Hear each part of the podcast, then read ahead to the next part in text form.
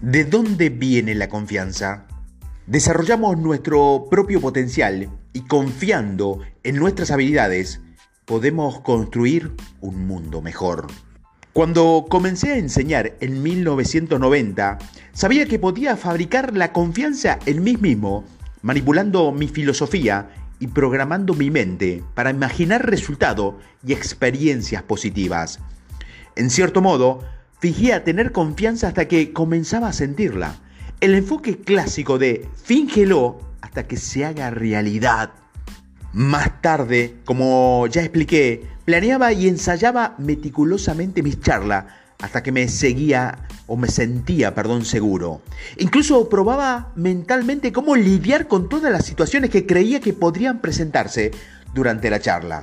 Desde una pregunta difícil hasta ser perseguido por el escenario con un maniático armado con un cuchillo, he de decir que tenía bastante imaginación. Cuando me di cuenta de algo, solo me sentía nervioso de verdad justo antes de enfrentarme al público. Y una vez que involucraba en lo que estaba haciendo, me conectaba con los asistentes, me llegaba una especie de confianza y disfrutaba de lo natural. Esto ocurría sin importar lo grande que fuera la audiencia e incluso cuando me hacían preguntas que no me había preparado. De hecho, mi parte favorita de las presentaciones era la ronda de preguntas y de respuestas en la que no tenía ni idea de lo que podrían plantearme. Este descubrimiento supuso un punto de inflexión. En lugar de intentar calmarme cuando me ponía nervioso, permitía que los nervios vinieran y desaparecieran con mis pensamientos. Sabía que una vez que mi atención estaba fuera de mi y de vuelta al mundo, mi confianza llegaría de forma natural.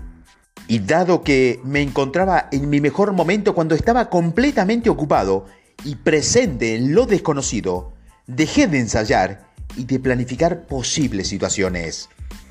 En un encuentro reciente en el que participaron varios oradores, tuve que explicar esto a los organizadores del evento la analogía se me ocurrió fue que era un velero.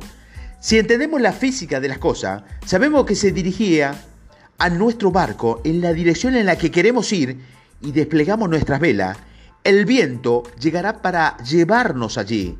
No hay mucho valor en remar mientras esperamos el viento y no tiene ningún sentido intentar soplar las velas nosotros mismos. De la misma manera, todo lo que siempre necesitamos hacer en la vida es apuntar en una dirección y desplegar nuestras velas. Al ofrecernos lo más disponible posible a la fuerza, a veces suave, a veces impresionante, de nuestra naturaleza creativa. En ese sentido, la confianza proviene de la comprensión de la física, de la mente, el viento de una nueva forma de pensar, las velas de la conciencia y el vibrante océano de la energía universal sobre la que navegamos.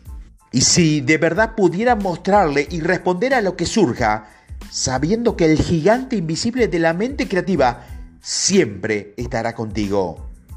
Pregúntate, ¿de qué manera te has implicado hoy en tu proyecto imposible? ¿Qué has hecho? ¿Qué has notado? ¿Qué ha pasado?